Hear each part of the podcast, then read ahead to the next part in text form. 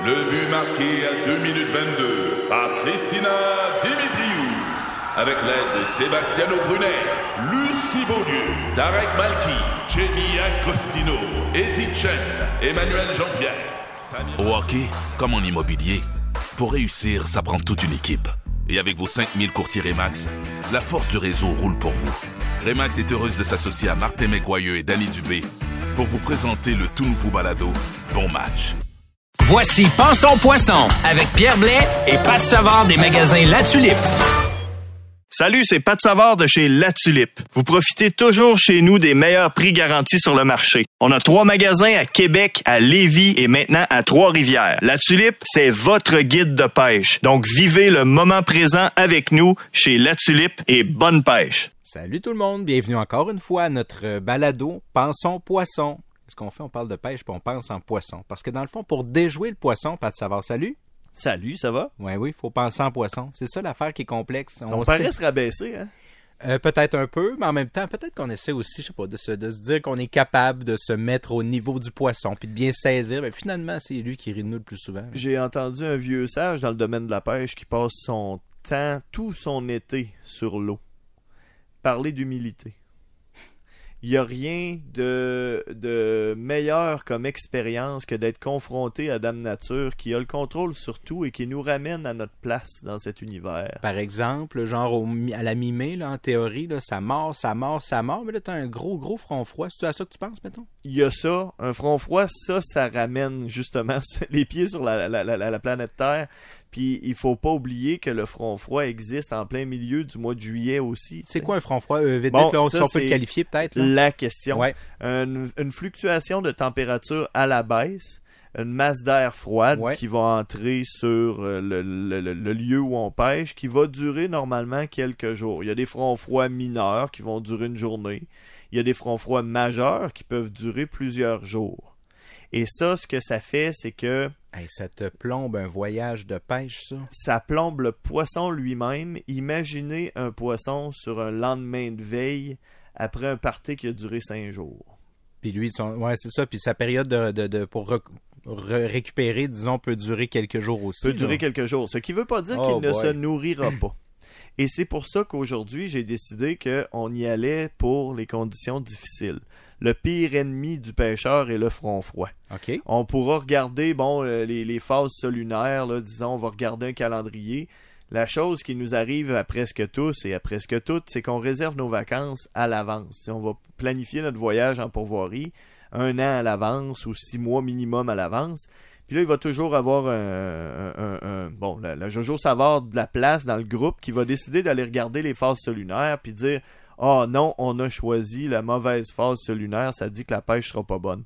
Ça là, Qu'est-ce qu'on cherche? On cherche une pleine lune, ça veut dire? on cherche la pleine lune, la nouvelle lune. Moi, j'ai une forte préférence pour la nouvelle lune parce que la pleine lune fait aussi une augmen- elle, elle est liée à une augmentation de luminosité la nuit Mhm. qui va souvent mener le poisson à se nourrir pendant la nuit. Mais moi, ça, ça donne que pendant la nuit, je suis pas sur le lac. Ah, tu dors plus. Donc, le pense. lendemain, le poisson, il est pas neutre, il est bourré. OK. Donc, euh, la pleine lune peut être efficace, mais peut aussi être négative. Donc, je préfère la nouvelle lune qui va concentrer plus les efforts à se nourrir de la part du poisson de jour lorsqu'il y aura assez de luminosité pour le faire, pour peu que ce soit un poisson qui se sert du visuel pour se nourrir. Ce que tous les poissons font dans une certaine mesure, bien que la chose la plus importante soit la ligne latérale, la vibration. Donc le poisson se nourrit d'abord et avant tout par la vibration de la, de l'appât qu'il recherche. C'est ça qui va faire qu'il va détecter qu'un appât ou qu'un qu'un qu'un qu'un préda- disons un animal qui Un va animal, ouais. un autre poisson, une nymphe. Ça euh, va être vraiment la vibration qui va l'attirer vers là d'abord et avant tout. Absolument. Parce que pensez à des conditions où l'eau est très sombre, euh, l'eau est très profonde, où l'eau est très brune parce qu'il y a eu un, un apport d'eau euh, assez grand dernièrement, il y a eu une forte pluie. Ouais. Donc l'eau prend une couleur de café au lait. Dans ce temps-là, le poisson doit con- continuer à se nourrir, mais il va utiliser des sens qui vont être différents. Donc il va vraiment se limiter à la vibration dans ce temps-là. Le visuel va presque pas compter. Euh, sauf si vous pêchez avec des couleurs extrêmement criardes, comme du rose fluo, du orange fluo, du jaune fluo. Euh, dans ce temps-là, ça va vous donner une certaine chance que le poisson, après avoir ressenti à une assez grande distance la vibration, en s'approchant, va finir par voir le visuel. Donc, il va aller chercher l'appât. Et si vous pêchez avec une couleur qui est très euh, terne dans des conditions d'eau très brunes, ben là, vous éliminez le visuel. Mais là, on parle de front froid. Ouais. Donc le front froid, peu importe le moment de la saison, il va y avoir des fronts froids, des fronts chauds. Lorsque le front froid arrive, les quelques heures ou jours qui le suivent sont des heures de grande difficulté pour les pêcheurs parce que le poisson se voit visser la mâchoire d'une certaine façon. Je parlais d'un lendemain de veille tout à l'heure. Ouais. C'est un peu ça. Le poisson tourne au neutre et au lieu d'être agressivement relativement éloigné de sa structure ou du, moins d'être tenté de s'éloigner de sa structure pour suivre les proies, bandes ou insectes et autres, il va être plutôt tenté de coller à la structure.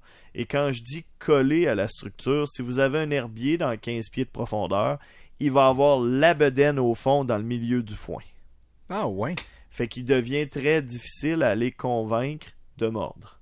N'allez pas croire qu'avec des techniques très agressives, de façon standard, lors d'un front froid ou après le, le- le passage d'un front froid, Faut être doux. on est capable de prendre du poisson. Le poisson refuse de mordre. Faut être doux avec notre poisson. Ben, le truc principal s'appelle la finesse. Mhm. Et la finesse va se décliner dans plusieurs façons, ok, Vas-y. de plusieurs approches. Ouais.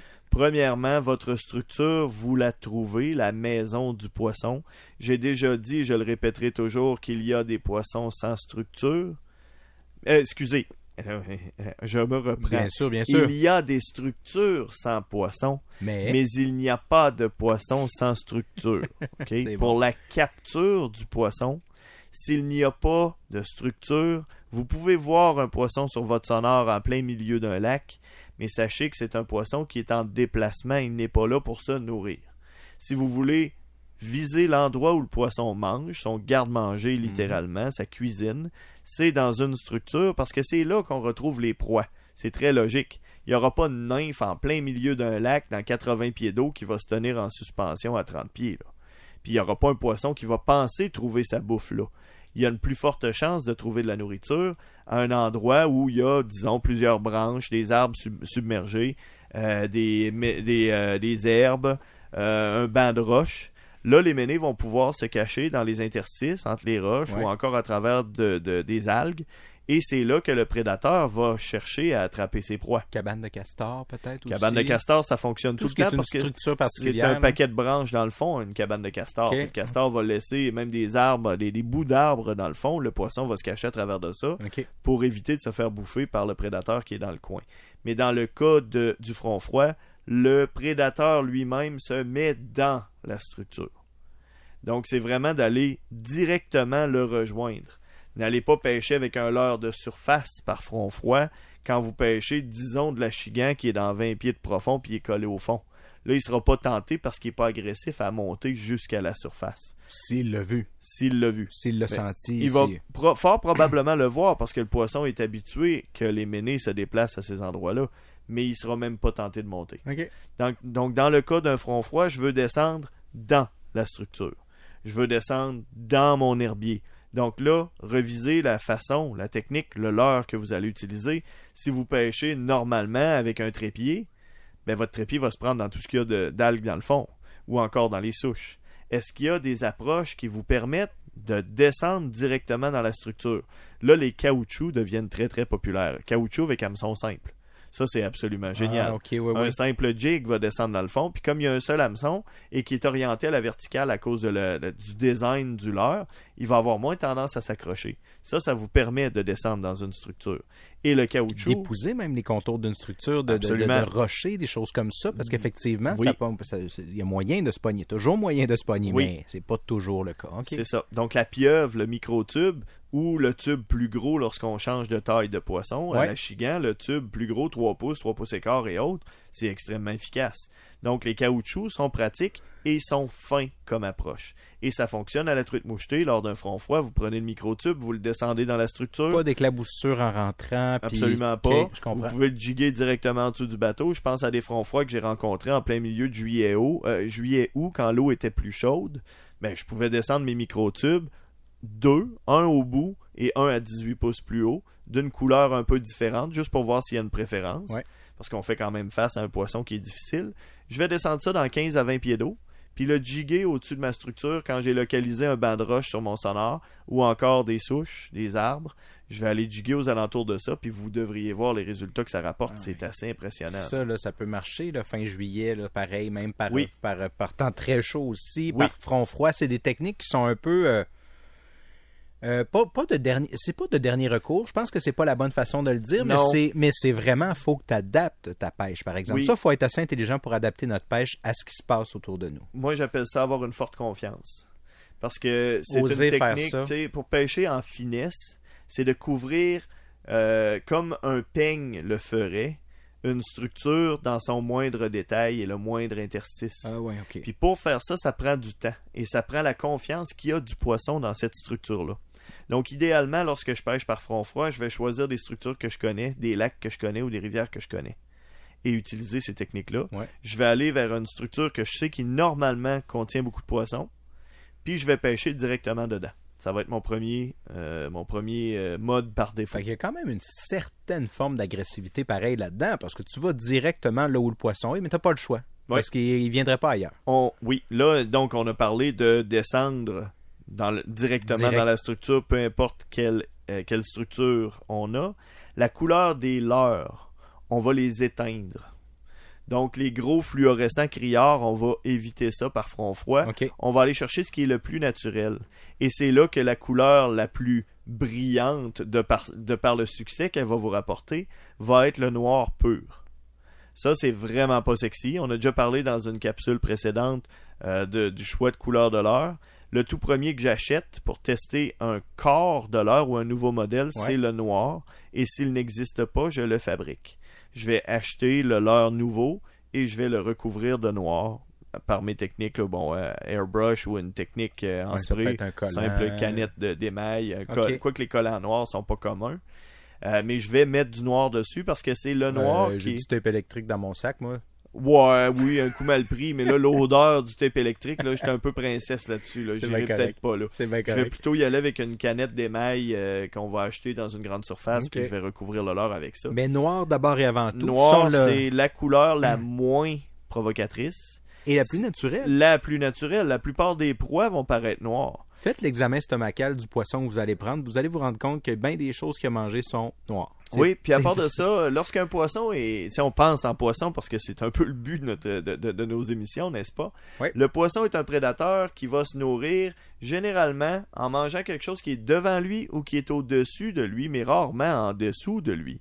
Si le prédateur colle au fond et qu'il va chercher une proie qui est au-dessus de lui, qu'est-ce qu'on voit lorsqu'on regarde une proie ou un point en regardant vers une source lumineuse Regardez vers le ciel. Vous voyez du noir?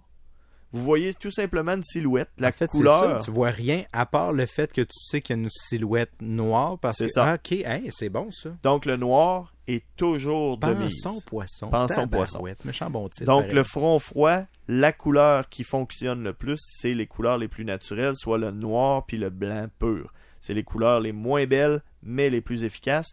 Et donc, ça me permet de dire que en tout temps, ces leurres-là vont fonctionner noir ou blanc pur, puis le noir est mon préféré. Mhm. Puis que parfois, lorsque le poisson est agressif, ce n'est pas par front froid, parfois une autre couleur va donner plus de succès que le noir. Mais le noir va toujours en donner, alors que l'autre couleur, dans de nombreuses conditions pour de nombreuses raisons, ne fonctionnera pas. Fait qu'elle va fonctionner fortement, mais vraiment sporadiquement. Alors que le noir va être constant. OK. Donc la couleur des leurres qu'on vient d'atténuer, la taille des leurres qu'on va rapetisser aussi. Donc on veut raffiner la technique. Si d'habitude vous pêchez avec une cuillère de 3 pouces, mais comme vous êtes directement dans la structure et que vous avez un poisson qui est au neutre, rapetissez ça. Voire même à descendre très très très petit. Donc très petit, là, la Williams Wobbler numéro 10, la Pee-Wee Wobbler, là, Ouais. c'est gros comme un dissous. là. Donc c'est extrêmement petit. Puis lorsqu'on pêche, disons, avec des jigs, on va pouvoir rapetisser nos jigs. Euh, si on pêche au masquinongé avec des leurres de 10 pouces d'habitude, ça va être le moment de descendre à 6 pouces. OK. Qui normalement est une taille qu'on utilise en début de saison au masquinongé, une taille plus petite. Quand on est dans le gros masquis, là, on s'entend qu'on n'est pas dans le masquinongé de, de 24 pouces, mais on est dans le masquinongé de 40 pouces, là, ben là, on va pouvoir pêcher avec des très très très gros leurres. Ce qui veut pas dire qu'un masquis de 24 pouces attaque pas un leurre de, de, de, de 10 pouces. là. Pour, Non, non, pour l'avoir vécu très souvent. là. Mais tous les poissons sont comme ça d'ailleurs. La truite mouchetée, on penserait pas qu'une truite de 6 pouces va attaquer un leurre de 4 pouces. Mais elle le fait. Même Mais si en. c'est un poisson nageur, dirait que c'est trépied, pas de verre. Ouais. Le poisson est opportuniste. Donc, on rapetisse les leurres. On en diminue aussi la vibration. Parce que, comme je le disais tout à l'heure, le poisson se nourrit d'abord et avant tout avec sa ligne latérale. Par front froid, il ne veut pas être provoqué. Ça s'applique à la couleur, ça s'applique à la Tu taille. marches sur le bout des pieds. Mais lorsqu'on va dans le poisson nageur, entre autres, on retrouve maintenant des party rave dans une, une enveloppe de plastique. Vous mettez ça dans l'eau, puis ça shake, puis ça fait tellement de bruit qu'avec l'oreille humaine qui est quasi sourde comparativement à un poisson et Mhm. sa sensibilité de la, la vibration, malgré le fait que le leurre est deux pieds sous la surface, vous l'entendez en dehors de l'eau. Ça, c'est beaucoup trop bruyant pour pêcher par front froid. C'est dans ce temps-là que brillent les leurres qui n'ont aucune bille. Et là, vous avez bon les bons vieux classiques, Rapala flottant, Rapala countdown, puis il y a plein de marques qui font des poissons nageurs qui n'ont pas de billes dedans. Oui. Et pourquoi ce sont ceux-là qui sont devenus les classiques? Pourquoi ce sont ceux-là qui ont toujours fonctionné? C'est d'abord et avant tout parce qu'ils font pas de vibration. Donc ils fonctionnent en tout temps un peu comme mon noir. C'est bon, ça. Alors que par période où le poisson va être provoqué, je peux y aller avec des billes. Mais la journée où le poisson veut pas être provoqué, il y a seulement le poisson nageur qui fait pas de bruit qui fonctionne. Le bruyant, lui, marche pas. Et va aussi pour la cuillère. Lorsque vous êtes dans la cuillère tournante ou ondulante, réduisez la vibration, prenez une cuillère dont, bon, dans les tournantes, on va prendre une cuillère dont la palette va tourner plus près du corps du leurre, plutôt qu'une palette qui va tourner à 90 degrés avec le leurre. Donc, pensez dans votre tête, si vous connaissez un peu les leurres, Meps Aglia, qui a une course qui est pas mal à 90 degrés avec le corps du leurre. Meps Black Fury, qui a une course aux alentours des 45 degrés avec le corps du leurre. Meps Aglia Long, qui a la palette qui frotte quasiment sur le corps, puis pas quasiment, elle frotte dessus. OK. Fait que là, on vient de réduire l'angle, on vient de réduire la traction, on vient de réduire la vibration. Tout ça dans l'esprit, OK, de de pas, euh, de pas marcher sur le pied du poisson qui veut pas se faire déranger. C'est en mais, mais qui va vouloir, à un moment donné, on sait pas quand, mais vouloir se nourrir peut-être. Oui. OK? Et on va aussi réduire la vitesse de présentation. Donc, là, on disait finesse, on veut lui donner le temps de venir chercher la pas parce qu'il est au neutre, il veut rien savoir. Fait que si vous lui passez un leurre à haute vitesse devant lui, il dit Moi, gars, t'as beau me passer une pizza en, en- en auto décapotable, là, à pleine vitesse dans une, une Camaro flamboyante. Ouais. là. Je cours pas après ça aujourd'hui, je suis vache, ça me tente pas. Je, je boude. Je boude. Si par contre, je ralentis la chose beaucoup, je stationne l'auto, puis je m'en vais de l'auto pour pas faire trop flamboyant, justement. Je laisse l'auto en place. Avec le temps, le poisson va s'en rapprocher pour aller le chercher. Donc, je suis dans sa structure, directement dans sa cuisine et dans sa maison, Mhm. et je ralentis. Comment je fais pour ralentir une présentation? Ben, je vais prendre un leurre qui a de l'air pressé d'aller nulle part. Donc, vous pouvez... Wow, attends Ouais. un peu là. Vous allez trouver des leurres qui vont avoir une action malgré le fait. Bon, pensez à vos leurres à la traîne. À la traîne, il y a des leurres quand vous les mettez à l'eau qui vont bouger énormément à basse vitesse. D'autres qui vont bouger seulement à haute vitesse. Là, je vous ai dit ralentissez. Mais trouvez un leurre qui bouge à basse vitesse. Tu sais, la Lake Clear Wobbler, Mhm. ça y prend rien pour se mettre à bouger. C'est vrai. Elle, elle bouge sur un temps riche. Ouais. Fait que vous pouvez la ralentir à l'extrême et qu'elle bouge encore. Alors que d'autres leurres, si vous, les- si vous en descendez la vitesse de récupération ou de traîne, ils bougent plus. Ils ont de l'air d'une cuillère en dépression. Hey, c'est bon ce que tu dis là, j'aime ça. Puis c'est vrai qu'il y en a des, leurres pour lesquelles tu as besoin de faire à peu près rien, s'activent très facilement. Oui. Tu en as d'autres pour lesquelles tu fais exactement la même action et ne bougeront pas. Hey, c'est intéressant, ça, ce parti-là aussi. Puis, on en a parlé tout à l'heure, le caoutchouc. Donc, le caoutchouc pour le chigan, pour le doré, pêcher avec des jigs. C'est facile d'en changer la couleur, d'en mettre la couleur vraiment très au neutre et de ralentir la présentation en le laissant carrément dans la structure sans qu'il s'accroche trop souvent versus un, un poisson nageur avec trois trépieds qu'on va aller troller directement dans l'herbier en dedans d'une passe, ça fait pas 10 pieds qui est accroché la- il est tout mêlé, là. Il, il est pris dans le foin, puis le poisson n'ira pas se nourrir de ça. Donc le caoutchouc est extrêmement euh, très, très efficace et euh, pensez-y pour toutes les espèces de poissons.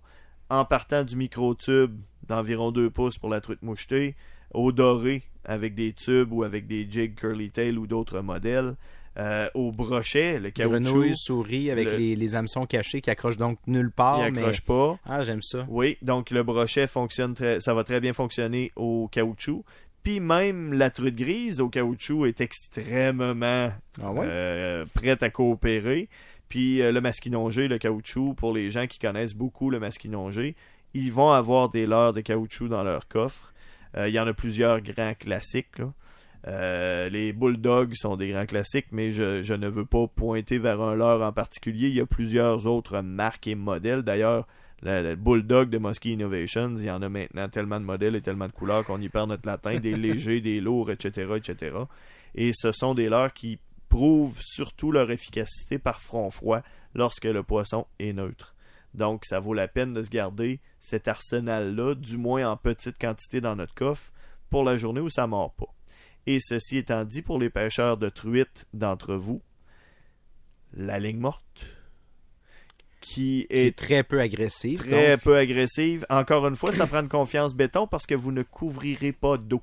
Vous n'irez pas chercher les prédateurs dans de grandes quantités de, de- d'eau et d'endroits. Donc, je présume fortement qu'ici, il y a du poisson, donc j'irai à la ligne morte. Absolument. D'habitude, je connais ce spot-là. Bon, euh, la petite rivière qui se jette dans mon lac avec le banc de sable.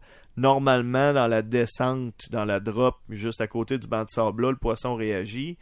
Là, il n'y a rien qui se passe aujourd'hui avec mes techniques de lancer habituelles. D'habitude, je lance des MEPS extra deep ou je lance telle autre cuillère. C'est plus agressif comme technique, ça fonctionne pas. Ben, je vais y aller dans ce spot-là, mais avec la bonne vieille technique grand-père, un plomb cloche au bout de la ligne, 12 pouces au bout de ça. Euh, Ouais. Au-dessus de ça, je mets un verre. 12 pouces au-dessus de ça, je mets un deuxième verre si ça me tente. Ouais. Puis honnêtement, un ou deux verres, ça fera strictement aucune différence. La seule chose, c'est que vous rajoutez une deuxième source d'odeur. Vous lancez ça là, puis vous débouchez votre bouteille d'eau ou, Ou- autre chose. Ouais.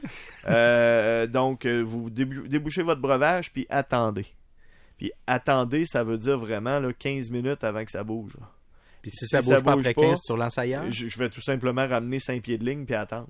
Parce qu'à un moment donné, je vais passer à côté de la souche dans le fond qui est fréquentée par mes poissons, puis justement dans laquelle mon poisson est caché Ben oui, présentement. ben oui. Puis lorsque je vais passer là, malgré que c'est un front froid, comme c'est une technique extrêmement lente, ça va fonctionner. T'as beau avoir passé 15 à une place, si tu bouges après juste un petit peu, tu vas peut-être l'attirer, puis ça va peut-être être le coup d'œil que ça y prend pour se décider à venir te voir. Oui.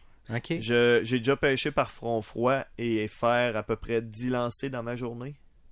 Fait qu'imaginez la confiance béton que ça prend dans Fallait- votre structure. oui, C'est pour oui. ça que vous pouvez pas être à un endroit que vous connaissez pas puis faire ça. Ou décider, bon, euh, au lieu d'aller à un lac que je connais aujourd'hui par front froid, je vais y aller pour un lac que je connais pas. Mauvaise idée. Pensez plus aux endroits que vous connaissez, puis allez directement passer le peigne fin dans la structure où le poisson a la bedaine collée comme si c'était un aimant. Bon, ben je me mets un chandail puis je m'en vais à la pêche, Pat, parce que c'est pas parce qu'il fait froid aujourd'hui qu'on n'ira pas finalement. Ouais, c'est bien beau d'en parler, mais je pense que j'y vais moi aussi. J'ai mes leurres noires que je voulais te faire essayer. là. Merci Pat, on se reparle bientôt. Ça fait plaisir. Bonne pêche.